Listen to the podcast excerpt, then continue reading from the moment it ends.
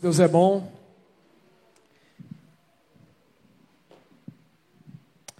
Bom dia, paz Senhor. Quero te convidar a abrir em Jonas, livro de Jonas, um dos profetas menores, é... finalzinho do Antigo Testamento. A gente vai ler esse livro inteiro, mas ele é curto, então não vai demorar e eu quero que você abra sua Bíblia, seu celular. Você está muito mal acostumado, viu? Você está chegando aí, aí projeta lá na frente, você não está trazendo Bíblia. Liga o seu celular aí, abre a sua Bíblia. Eu vou pedir para o Rafael vir aqui na frente, que ele vai ler para a gente esse texto. Acompanha com a gente aí.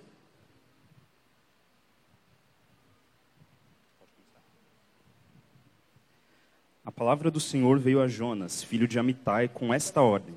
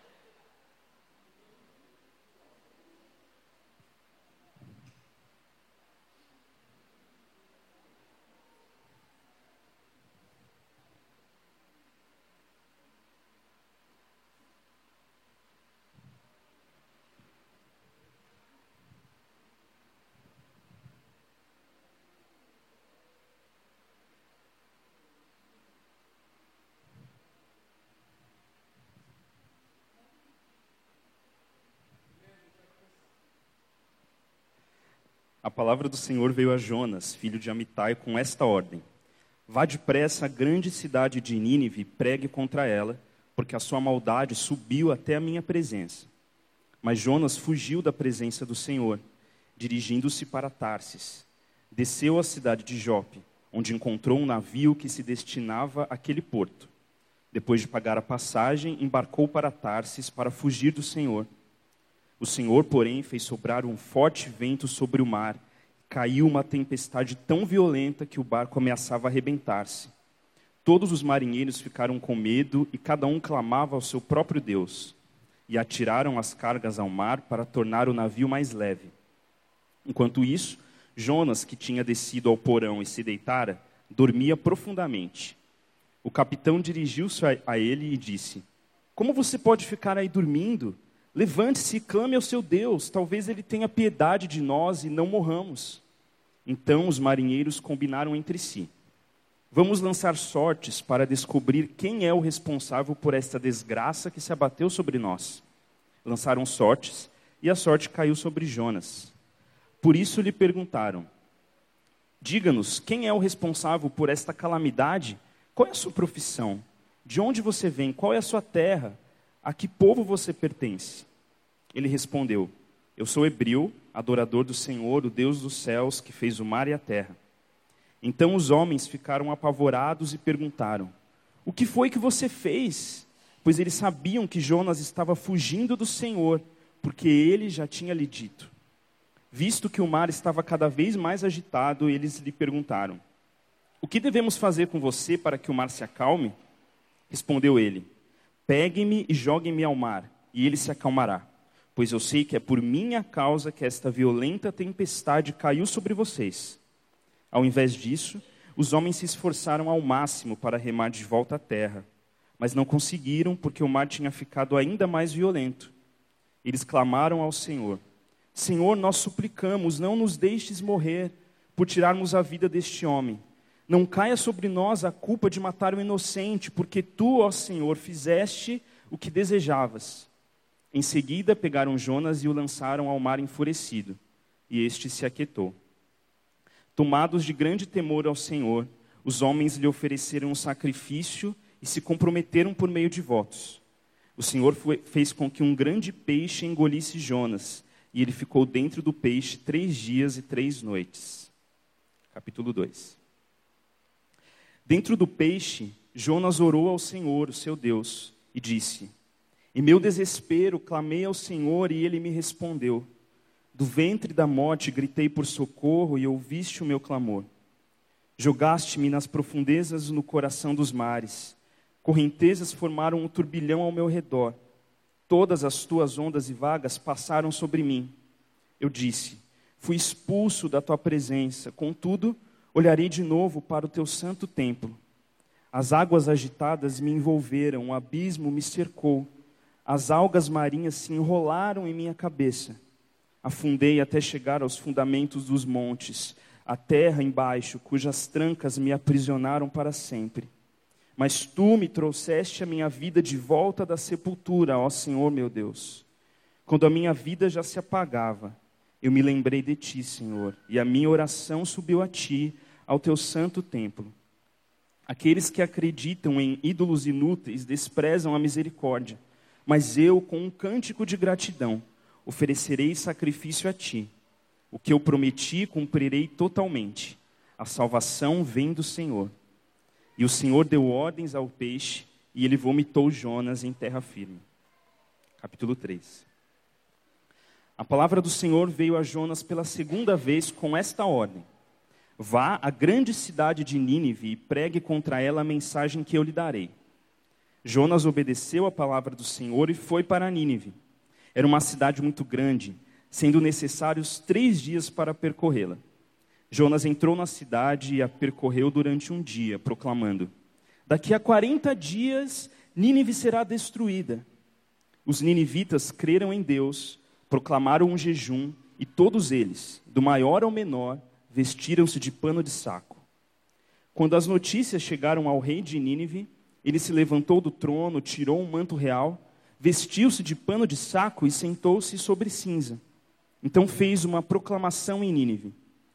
Por decreto do rei e de seus nobres, não é permitido a nenhum homem ou animal, bois ou ovelhas, provar coisa alguma. Não comam nem bebam. Cubram-se de pano de saco homens e animais, e todos clamem a Deus com todas as suas forças.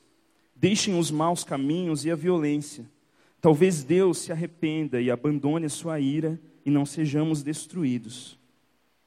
Tendo em vista o que eles fizeram e como abandonaram os seus maus caminhos, Deus se arrependeu e não os destruiu como tinha ameaçado. 4. Jonas, porém, ficou profundamente descontente com isso e enfureceu-se. Ele orou ao Senhor: Senhor, não foi isso que eu disse quando eu ainda estava em casa? Foi por isso que me apressei em fugir para Tarsis. Eu sabia que tu és Deus misericordioso e compassivo, muito paciente, cheio de amor, que promete castigar, mas depois te arrependes. Agora, Senhor, tira minha vida, eu imploro, porque para mim é melhor morrer do que viver. O Senhor lhe respondeu: Você tem alguma razão para essa fúria? Jonas saiu e sentou-se num lugar a leste da cidade. Ali, construiu para si um abrigo, sentou-se à sua sombra e esperou para ver o que aconteceria com a cidade. Então o Senhor Deus fez crescer uma planta sobre Jonas, para dar sombra à sua cabeça e livrá-lo do calor. O que deu grande alegria a Jonas. Mas na madrugada do dia seguinte, Deus mandou uma lagarta atacar a planta e ela secou-se. Ao nascer do sol, Deus trouxe um vento oriental muito quente, e o sol bateu na cabeça de Jonas ao ponto de ele quase desmaiar. Com isso, ele desejou morrer e disse: Para mim seria melhor morrer do que viver. Mas Deus disse a Jonas: Você tem alguma razão para estar tão furioso por causa da planta? Respondeu ele: Sim, tenho. Estou furioso ao ponto de querer morrer. Mas o Senhor lhe disse: Você tem pena dessa planta, embora não a tenha podado nem a tenha feito crescer. Ela nasceu numa noite e numa noite morreu.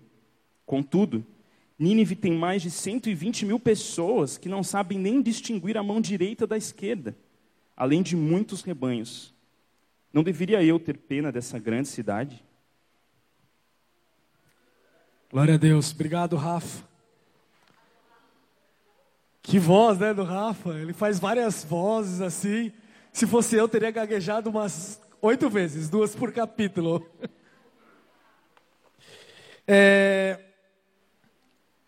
livro de Jonas é um livro que quase todo mundo aqui já ouviu falar, ou todo mundo aqui já ouviu falar antes, já conhece, porque ele tem a história do, do, do grande peixe que engoliu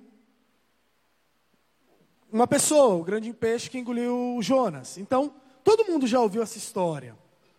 No, no último filme, ou no penúltimo filme lá do Homem de Ferro, ele cita, ele chega lá, o, o, ele chega para o Javes lá e fala assim: Você conhece a história do Homem de Ferro? Desculpa, você conhece a história de Jonas?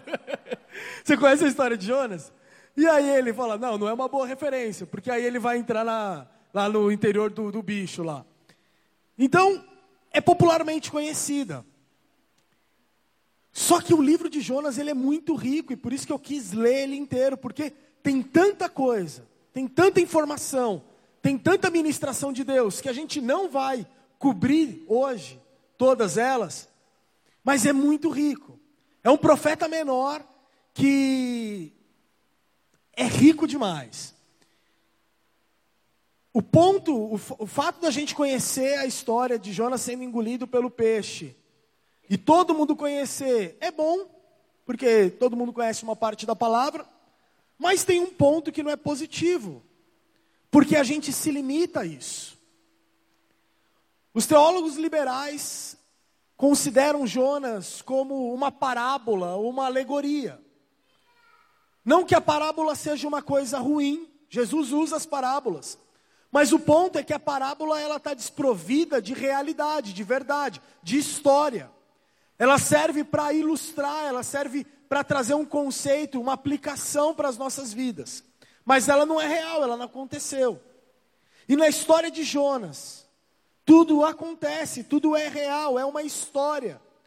Ele está é, num lugar, ele está é, numa, num tempo, ele faz parte de um povo. Então, diferente dos liberais que consideram esse gênero parábola ou alegoria, a gente vai considerar esse texto como uma narrativa histórica, com ilustrações, com sátiras e ironias. Histórico porque de fato aconteceu, histórico porque esse Jonas ele aparece lá em 2 Reis, capítulo 14, do 23 ao 25. Ele serve no tempo do rei Jeroboão. Ele é filho de Amiade e aparece tanto nesse texto como lá em 2 Reis. Então ele está dentro da história, ele é um personagem real, ele é um profeta real. Ele faz parte de uma nação, ele vai para uma nação conhecida, Nínive. É real, essas coisas aconteceram. E por que, que é tão importante, no meu ponto de vista, a gente entender que isso aconteceu de verdade? Porque essa história é também a história de Israel. E é também a nossa história. Conforme o escritor de Jonas vai escrevendo o livro, ele está pensando como ele coloca os fatos, como isso reflete a nossa realidade. E por isso ele também adota um estilo satírico, irônico no jeito dele escrever. Ele ele vai querendo provocar a gente. Porque tem coisas em que nós estamos sentados e nós estamos acomodados que não faz sentido da forma que Deus está construindo o reino dele. E aí você, quando eu falo de sátira, ironia, é porque essa história ela vai tendo coisas do avesso, ela tem coisas que não são ordinárias. Então você pega os principais personagens do, do, do texto desse livro de Jonas, você pega e eles estão do avesso, eles estão ao contrário. Então você pega o profeta que normalmente pregava contra a rebeldia do povo, e o profeta é rebelde.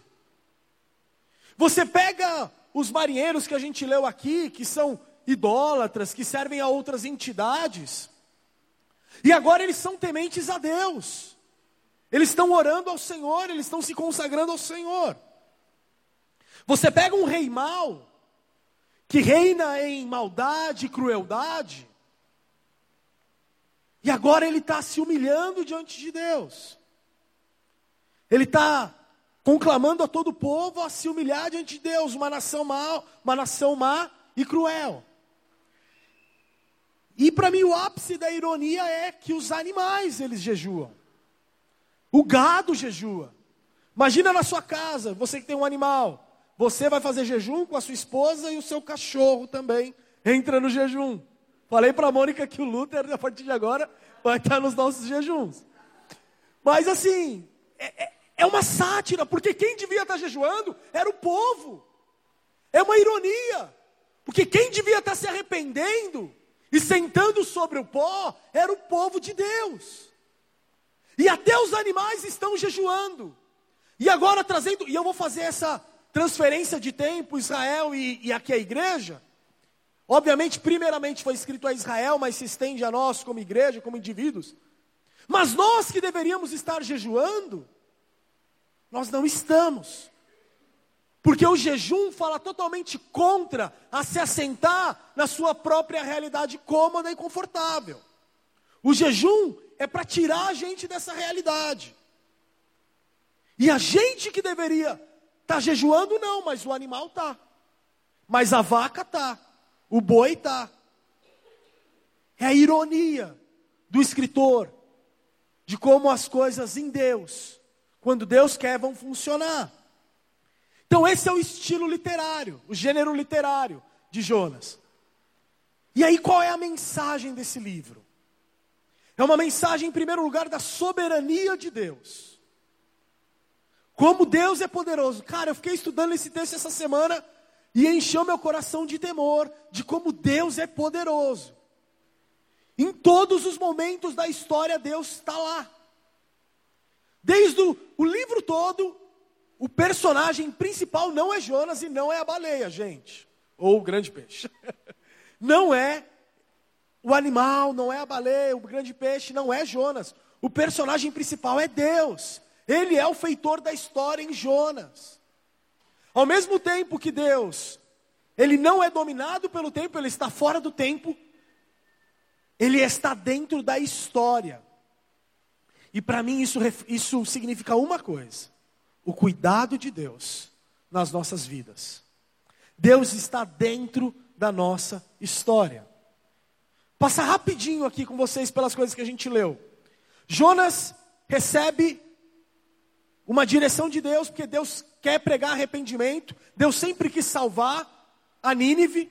Jonas se revolta, vai fugir, entra num barco. Deus manda uma tempestade. Jonas, na soberania de Deus, ele manda uma tempestade, Deus é jogado do barco. Na soberania de Deus, Deus manda um peixe. Na soberania de Deus, esse peixe faz a volta e cospe Jonas de novo à margem de Assíria. Jonas, ele prega poucas palavras. A gente leu aqui o que ele, a pregação dele. Deus vai matar todo mundo aqui, daqui 40 dias. É essa a pregação de Jonas. E na soberania de Deus, no poder do Espírito Santo de Deus, Deus pega essa mensagem pequena, desinteressada, e converte o povo. Na soberania de Deus, Deus faz uma árvore crescer. Na soberania de Deus, Deus manda um verme que destrói a árvore e faz a árvore morrer. Na soberania de Deus, Deus manda um vento do Oriente trazendo um calor que faz quase Jonas desmaiar. Deus presente em cada momento da história, de Nínive, de Israel, de Jonas, minha e sua. Esse é um livro que fala sobre o amor e a misericórdia de Deus, sobre como Deus quer resgatar Nínive, sobre como Deus quer resgatar Israel, sobre como Deus quer nos resgatar. Deus quer resgatar a, a, a, Israel, porque a, essa história é um, é um tipo de Israel. Então, os, o mar representa os gentios, o profeta representa a nação rebelde, o tempo de exílio é representado pelos os 70 anos de exílio é representado pelos três dias e três noites. O peixe, o grande peixe, representa o Império Babilônico. É assim que os israelitas estavam lendo a história de Jonas. Eles estavam olhando para um espelho. É para Nínive amor, porque quando Deus manda Jonas pregar a condenação, na verdade o coração de Deus é que o povo se arrependa. E é uma história de amor para nós, porque existe uma chance de arrependimento antes que a ira chegue à narina de Deus, antes que o pecado, desculpa, chegue à narina de Deus e acenda o juízo e acenda a ira de Deus. É uma história de milagres. A gente vai vendo por todo o texto os milagres de Deus acontecendo. Um peixe pegar um homem já aconteceu outras vezes na história. Não foi só em Jonas. Mas salvado do mar é um milagre. Uma árvore crescer, uma árvore morrer assim, é um milagre. Eu não vou citar tudo que eu já citei, mas são os milagres de Deus acontecendo em todo o texto. Então são essas coisas que estão dentro da mensagem de Jonas, da mensagem principal, a soberania, o amor e o sobrenatural de Deus os milagres de Deus na história do homem. É um livro missionário. É um livro que fala sobre a nossa posição, sobre nós não ficarmos assentados na nossa condição de salvos, mas que é intrínseco à vida de todo homem que conhece a Deus, a pregação do Evangelho aonde ele estiver. Não é opcional esse texto diz para gente. Não é opcional. A gente não escolhe a quem, mas é pregue o evangelho o tempo todo. Pregue enquanto tiver, enquanto tiver oportunidade. E quando não tiver oportunidade, crie oportunidades para que o evangelho seja pregado. É isso que é a mensagem, essa que é a mensagem do livro de Jonas. E aí eu queria citar alguns versículos é, que eu acho que a gente pode também entender alguma coisa. No versículo 2, vai dizer que a malícia ou que a maldade subiu à presença de Deus, porque a sua maldade, porque a, a maldade de Nínive nesse caso, subiu à presença de Deus. E eu entendo que aqui cabe a nós um temor. Porque eu acredito que existe um momento, depois de Deus olhar para o nosso pecado, repetidas vezes, a gente pecando e o Espírito Santo de Deus nos convencendo daquele pecado, para nós e para todo mundo, existe um momento que Deus fala basta, que Deus fala chega, e agora é a sua última chance de você se arrepender. Dentro da graça, existe o juízo. Na realidade da graça está a realidade do juízo. Antes da aplicação do juízo de Deus, existe a distribuição do amor de Deus. E é nesse tempo que a gente está, e é nesse momento que a gente está. Mas o texto está dizendo: arrependa, se arrependa do seu pecado para que você não experimente a condenação de Deus, porque ela vem para cada um ao seu tempo. Ela virá, mas se arrependa para que você não precise experimentar disso. No versículo 3, vai dizer que Jonas se levantou para fugir da presença do Senhor para Tarsis. E tem uma razão estratégica pela qual Jonas escolhe Tarsis. Jonas escolhe Tarsis porque é a cidade mais distante possível. É o fim do mundo para eles. É o fim do mundo conhecido lá na Espanha para eles. É o oposto da direção de Nínive. Nínive ficava para leste e Tarsis para oeste. E aí ele está indo para oeste. No entanto, que quando o peixe pega ele, pega ele no oeste e cospe ele no leste, à margem de de Nínive, à margem da Síria. Então o que, que a gente tem? É um profeta fugindo da vontade de Deus, fugindo do coração de Deus.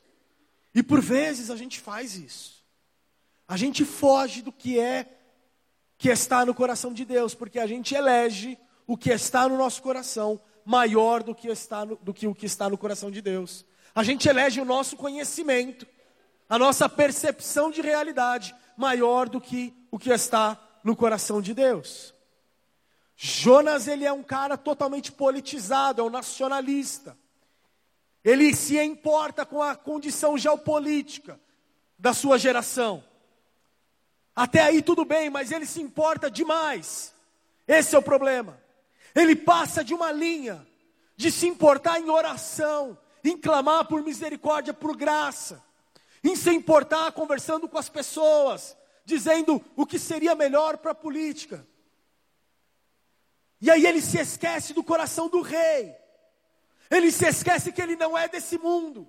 Ele se esquece que ele é um forasteiro, que ele foi chamado para estar de passagem nesse mundo. E assim também é com a gente, cara. Muitas vezes a gente faz um lugar confortável para nós porque a gente se esquece que a gente está de passagem aqui. A gente constrói coisas para a gente se preocupar e para a gente gastar a nossa vida porque a gente está de passagem aqui. Estava conversando com uma pessoa aqui da igreja sobre política na época das eleições e foi um tempo que o Brasil ficou muito politizado, né? Todo mundo discutindo sobre política. E aí eu falei para ela: não dá para a gente ser militante de duas causas. A gente precisa escolher uma causa para militar. Ou a gente milita para o reino de Deus, ou a gente milita para a esquerda ou para a direita. Porque em algum momento a esquerda ou a direita vão conflitar com o que está no coração de Deus.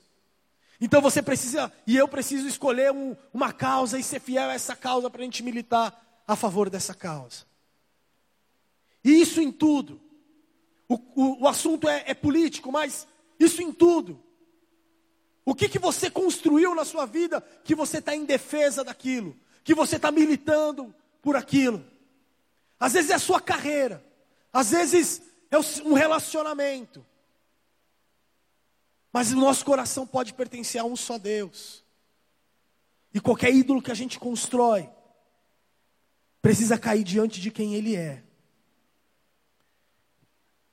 E Jonas ele lida aqui com uma dificuldade de perdoar.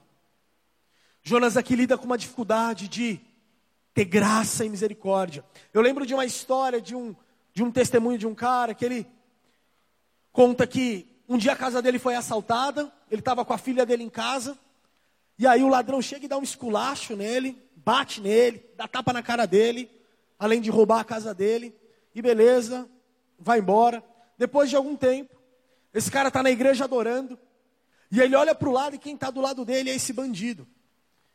Adorando também. E aí ele fica quieto, o bandido nem lembrou dele.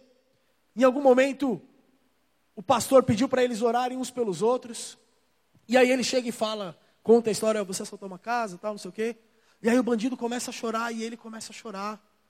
E eles começam a se quebrantar na presença de Deus. Por quê?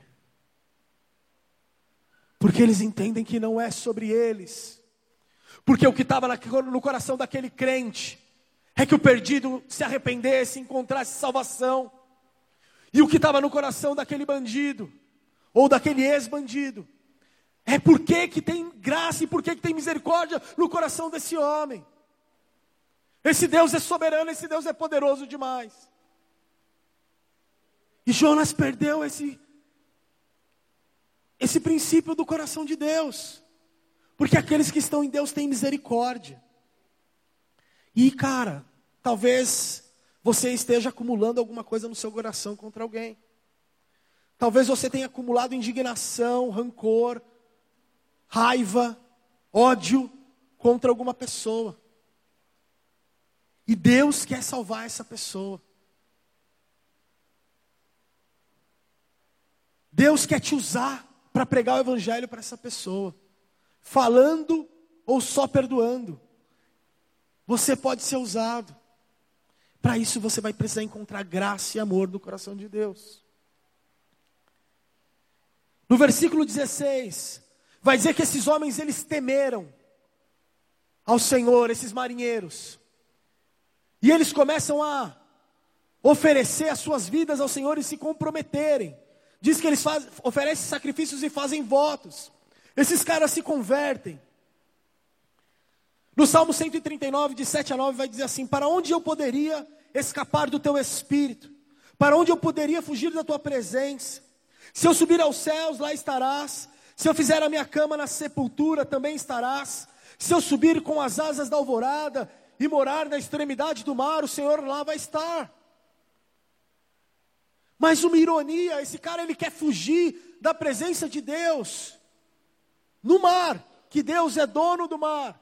E ele diz para os marinheiros que chegam para ele: Imagina, cara, o barco está todo chacoalhando, o barco está quase para quebrar, o texto está dizendo, os caras estão correndo com vela, com remo, de um lado para o outro, e os caras estão gritando: Meu, não vai ter jeito, a gente vai morrer, o barco vai, vai afundar. E os caras apelam para os deuses, para as entidades, começam a orar para as entidades, e aí eles falam: Não, alguma coisa tem de errado com alguém aqui, e eles vão para acordar Jonas. E eles chegam para Jonas e fala: Meu, acorda, porque a gente vai morrer. E aí Jonas acorda, e aí eles vão tirar a sorte. Enquanto, antes de eles tirarem a sorte, só sobre Jonas está dormindo. Você lembra de alguma coisa sobre alguém que está dormindo num barco? Jesus. E os apóstolos vão chamá-lo nesse mesmo cenário. Agora, qual que é a diferença de Jesus e Jonas? Jesus, ele está descansando no Pai naquela hora. Jonas está num, num sono de distanciamento de Deus, de fuga de Deus, um sono no pecado. Ele está dormindo espiritualmente. E talvez um, alguns de nós estejam assim, dormindo espiritualmente, num sono do pecado. E aí os caras vêm, acorda, acorda, acorda.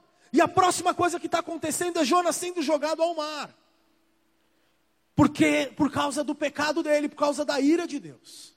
O mar se acalma depois que Jonas é jogado ao mar. Isso gera um temor no coração daqueles homens. Quem é esse? Quem é esse que até o, o mar lhe obedece, que até os céus lhe obedecem, que até os ventos lhe obedecem? Quem é esse de Salmos? Por isso esses homens se enchem de temor. O grande peixe engole Jonas. Em 1700 aconteceu, em 1800 e pouco também aconteceu, e dessa vez na Inglaterra, de homens serem engolidos por peixe. Os teólogos liberais vão falar que isso não aconteceu, mas isso aconteceu, foi um milagre, como aconteceu em 1700, como aconteceu em 1800. E quando aconteceu em 1800, o cara ficou um dia inteiro dentro da barriga dessa baleia, até que ele foi, ele foi resgatado por outros pescadores. Então, ok, é crível que Jonas estava na barriga desse peixe. Agora, o milagre é que ele foi salvo no mar. E o coração dele aparentemente começa a mudar. E ele começa a se arrepender. No versículo 2 do capítulo 2, ele vai falar em meu desespero clamei ao Senhor e ele me respondeu. Do ventre da morte gritei por socorro e ouviste o meu clamor. Quando eu li esse texto, eu me lembrei de Jesus na cruz, porque, gente, para mim, o tempo todo, a história de Jonas está junto com a história de Cristo. Então me lembrou de Jesus Cristo na cruz, gritando: Eloi, Eloi, Lama Sabachthani, que é uma citação de Salmos 22. Deus meu, Deus meu, por que que me desamparaste? Por que que me deixou na angústia? Quando Cristo está gritando isso na cruz, ele grita de fato porque ele está angustiado, porque ele está experimentando o ápice da angústia do homem. E ele experimenta o peso do pecado e a distância da santidade em Deus. Mas ele passou isso para que nós não precisássemos. Para que na nossa angústia nós não precisássemos gritar: Deus meu, Deus meu, por que me desamparou? Mas nós pudéssemos crer que Ele está presente, que Ele está junto, que Ele está ali. Não importa quão profunda seja a dor ou a angústia, Deus está ali. Deus é Deus conosco. Deus é Deus Emanuel. Deus não está no barco dormindo, no barco desgovernado, não se importando com o que vai acontecer como Jonas, mas Deus está no barco e ele tem o controle do barco. Ele tem o controle da situação. Deus é o Deus que vai salvar.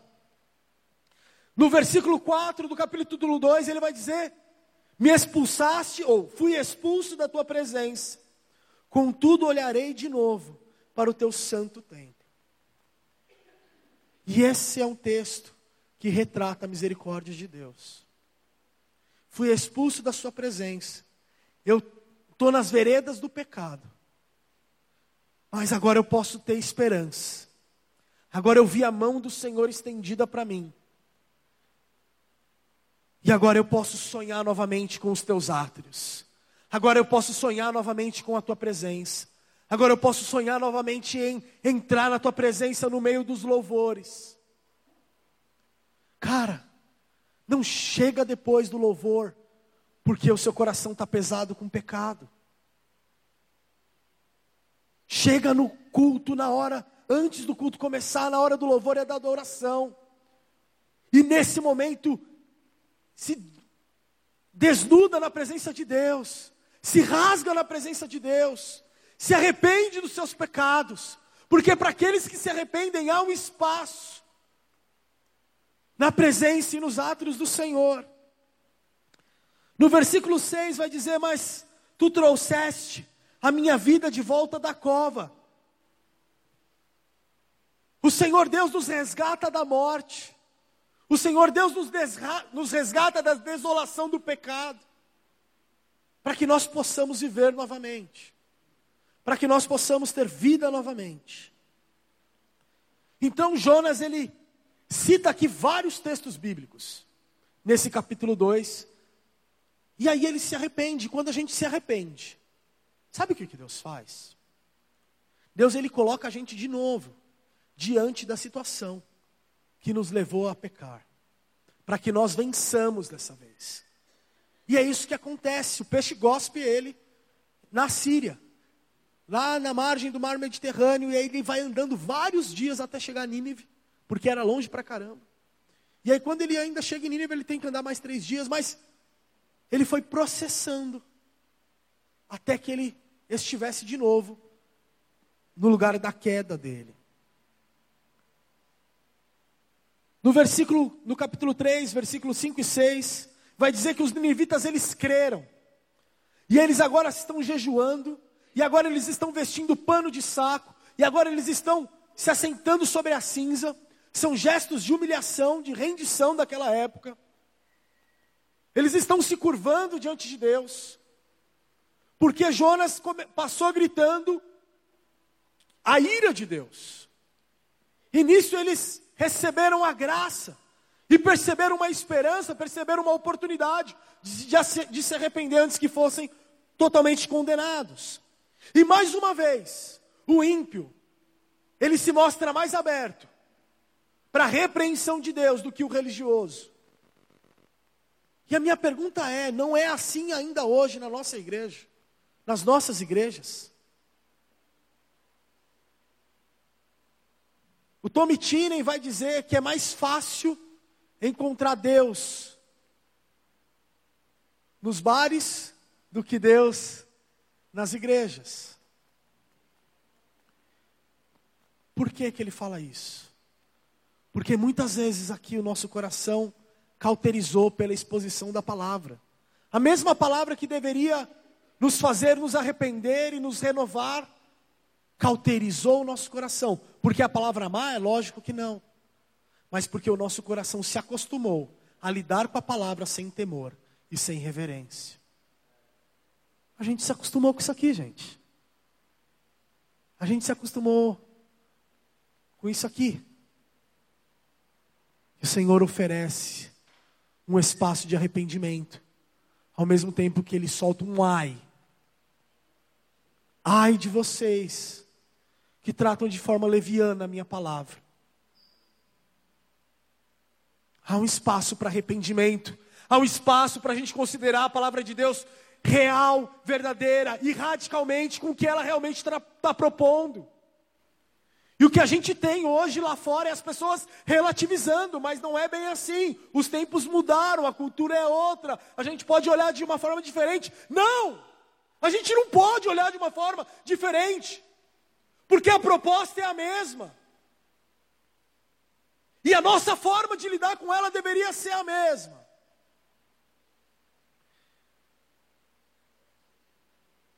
Jonas 3, 8 os reis e os nobres recebem essa informação de que o povo já está se arrependendo. Então eles resolvem conclamar para que todos fizessem a mesma coisa. E cara, eu creio que o Espírito Santo de Deus encheu o coração desse rei. E deu a revelação de 2 Crônicas 7,14. Que para mim é o texto-chave dos avivamentos. Porque olha o que esse rei diz, e depois eu vou ler 2 Crônicas 7,14. 3,8. Cubram-se de pano de saco, ou seja, humilhem-se. Homens e animais, todos clamem a Deus com todas as suas forças. Deixem os seus maus caminhos e a violência. 2 Crônicas 7,14. Se o meu povo, que se chama pelo meu nome, se humilhar e orar e buscar a minha face, e se afastar dos seus maus caminhos, dos céus eu ouvirei, perdoarei o seu pecado e curarei a sua terra. Cara, o coração desse rei foi cheio de temor diante dessa ministração do Espírito Santo de Deus. E ele fala: é isso que a gente vai fazer, para que a gente possa ter o favor de Deus e a graça de Deus. E quais são as nossas estratégias hoje, na atualidade, para a gente conquistar a graça e favor de Deus? Joga fora as suas estratégias, porque o único caminho é o arrependimento, é prostrar, é adorar e se curvar dos seus maus caminhos. E aí os liberais vão dizer: não é possível uma nação inteira se converter. Isso não é possível acontecer. É quando Deus está no negócio. É quando tem milagre de Deus no negócio. Em 2000, recentemente, em 2000, nas Ilhas Fijis, eles experimentam mais ou menos o que acontece em Nínive.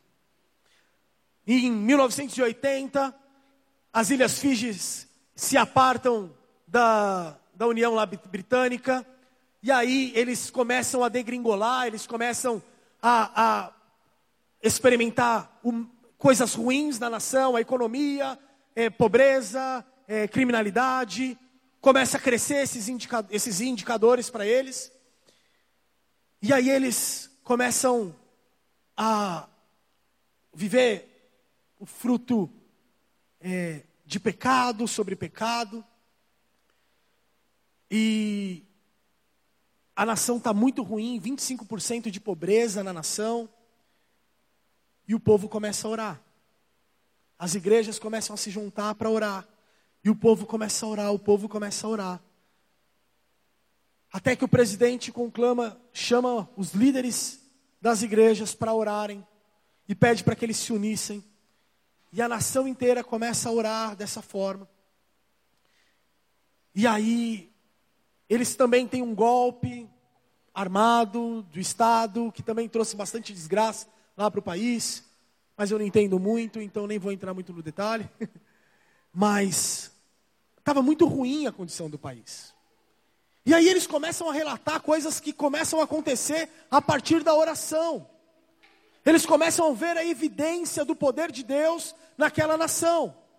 Coisas do tipo meio pequenas, como eles começam a notar que árvores que não tinham no país há muito tempo voltam a crescer.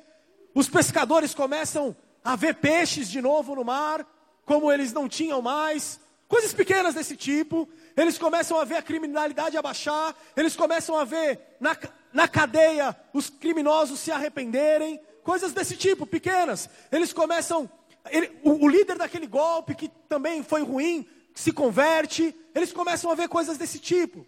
A economia começa a mudar aos poucos, eles começam aos poucos a ver o turismo voltando, eles começam aos poucos a ver é, é, empresas voltando para o país. eles começam a ver essas coisas acontecendo. O hinduísmo e os nativos de Finges começam a se unir através da igreja. Coisas desse tipo começam a acontecer. E aí tem o um relato de uma moça hindu, que era filha de sacerdote hindu, que eles, ela estava levando a filha dela nos, nos rituais para ser curada de uma cegueira, até que ela desiste, porque ela tentou por, tanto, por muito tempo. E aí ela recebe um convite e ela vai à igreja. E quando ela chega na igreja, no primeiro dia a filha dela é curada da cegueira. E aí ela se converte para o cristianismo. E aí essa história, como dessa moça, ela fala, tem muitas. Muitas histórias como essa começaram a acontecer. E eles começaram a ver curas. Eles começaram a ver o poder de Deus de forma maravilhosa na nação. Em 2003, 120 mil pessoas se reúnem em um culto. Isso representa 10% da nação. 120 mil pessoas num lugar para orar e clamar pela nação. 120 mil é o mesmo número, coincidentemente, é o mesmo número da nação de Nínive, que se arrepende. E os liberais falaram que isso não é possível, é. Porque Deus na história faz milagres, transforma a história. É um Deus que está transformando, pedaço por pedaço da história, através do seu amor e da sua misericórdia. E para concluir, Jonas ele se indigna com o amor e com a misericórdia de Deus. É o primeiro cara na Bíblia, é o único cara na Bíblia que reclama porque Deus é amoroso e Deus é misericordioso. E ele vai falar assim no capítulo 2: orou ao Senhor e disse: Não foi essa a minha palavra, estando ainda na minha terra? Por isso que eu me preveni, fugindo para Tarsis, porque eu sabia que és um Deus compassivo e misericordioso, longânimo, e de grande e grande benignidade, e que, se e que te arrependes do mal. Ele estava citando Êxodo 34, 6 e 7, que fala assim: e passou diante de Moisés, proclamando: Senhor, Senhor, Deus compassivo e misericordioso, paciente, cheio de amor e de fidelidade, que mantém o seu amor a milhares e perdoa a maldade, a rebelião e o pecado. Contudo, não deixa de punir o culpado. Ele não vai deixar de punir o culpado.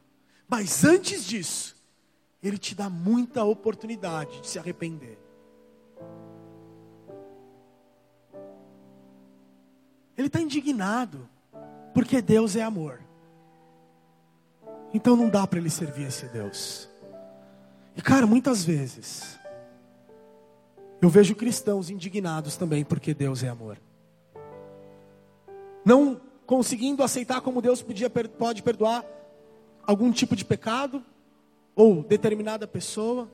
Como que Deus perdoa esse tipo de gente? Como que Deus perdoa esse tipo de pessoa? Porque Deus é amor. Tardio para se irar.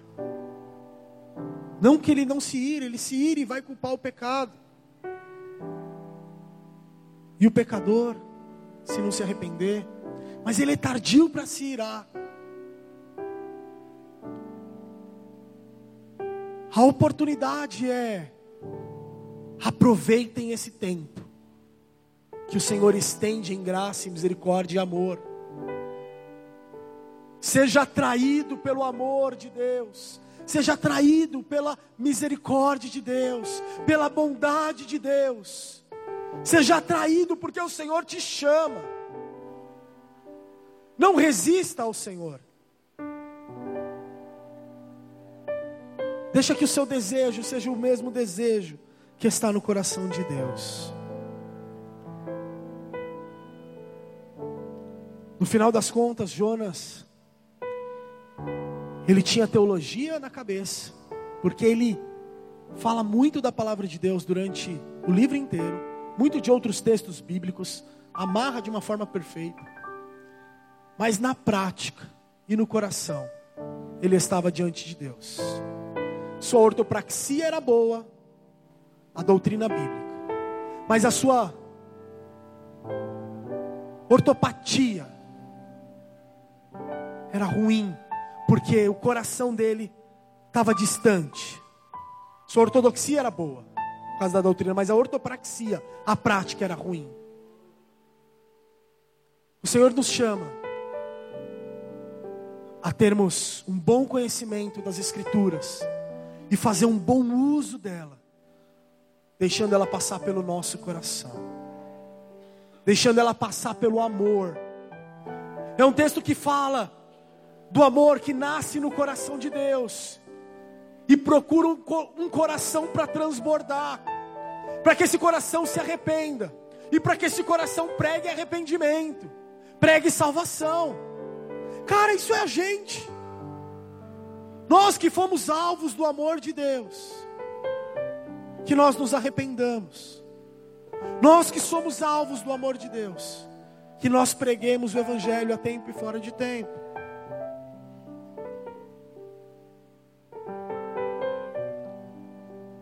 Estava aqui eh, esperando para pregar, e a Dani veio orar por, por mim. E essa mensagem estava muito linear na minha cabeça, estava muito é, simples de transmitir. E aí, através do que ela falou, ela falou várias coisas, mas uma, uma coisa que ela falou que ficou no meu coração é que não faz sentido se a unção de Deus não nos levar ao quebrantamento, não nos levar ao arrependimento. A mesma unção que tocou o coração daquele rei, a mesma unção que tocou o coração daquela nação, para que ele se arrependesse. Não faz sentido se ela não alcançar os nossos corações, se ela não nos fizer olhar para os nossos maus caminhos, se ela não nos fizer conclamar oração e jejum na nossa vida, não faz sentido. Deus nos livre de nós sairmos daqui nessa manhã com mais conhecimento e pouca prática e pouco coração. Com mais doutrina, a ortodoxia e pouca ortopatia e ortopraxia, pouca prática e pouca e pouco desejo, pouca paixão. Quando o louvor estava acabando, o clamor do meu coração era: Deus, não deixa a paixão embora. Não deixe o desejo pelo Senhor, por isso aqui embora. Porque parece que a gente desliga quando a gente sai. E a paixão, o desejo, o encantamento na adoração acaba. Deus não deixa isso acabar, não hoje. Deixa a gente viver isso, Pai. Queria te convidar a você ficar de pé no seu lugar nesse momento. Eu queria te convidar a você fazer como Jonas fez, em orar salmos, em orar a palavra de Deus nessa manhã. Começa a declarar como o salmista declarou: Cala-te a minha alma. Sabe por quê? Porque a nossa alma não sabe das coisas de Deus. Quando o salmista fala, cala-te a minha alma, ele está disposto a deixar tudo que ele sabe de lado, para que o Espírito Santo de Deus venha ministrar o coração dele. Você está disposto dessa forma? Irmão, comece a orar ao Senhor. Jesus, Jesus já foi enviado para que nós pudéssemos ser salvos. Jesus fala aqui: nenhum outro sinal a não ser o de Jonas nos seria dado. E o sinal foi que Jonas ficou três dias na barriga de um peixe.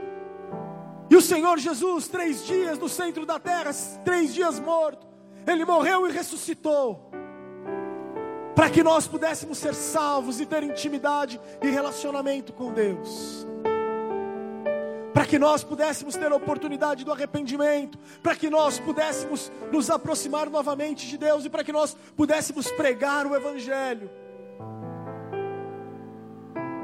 É com você que eu creio que o Espírito Santo de Deus está falando nessa manhã. É comigo que eu creio que o Senhor Jesus está falando nessa manhã. Cara não aceita continuar numa vida igual. Não aceita que as suas práticas e o seu coração continuem no mesmo lugar depois dessa manhã. Tem que ser diferente. Tem que ter diferença o nosso jeito de viver. Ele é um Deus vivo. Ele é um Deus vivo. Meu irmão, tem que ser do jeito dele, não do nosso.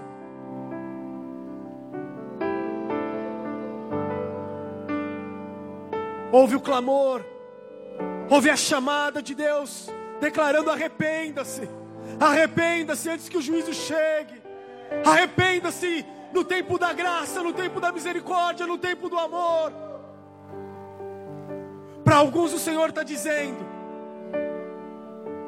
o seu pecado e a sua maldade subiram à minha presença, se arrependa.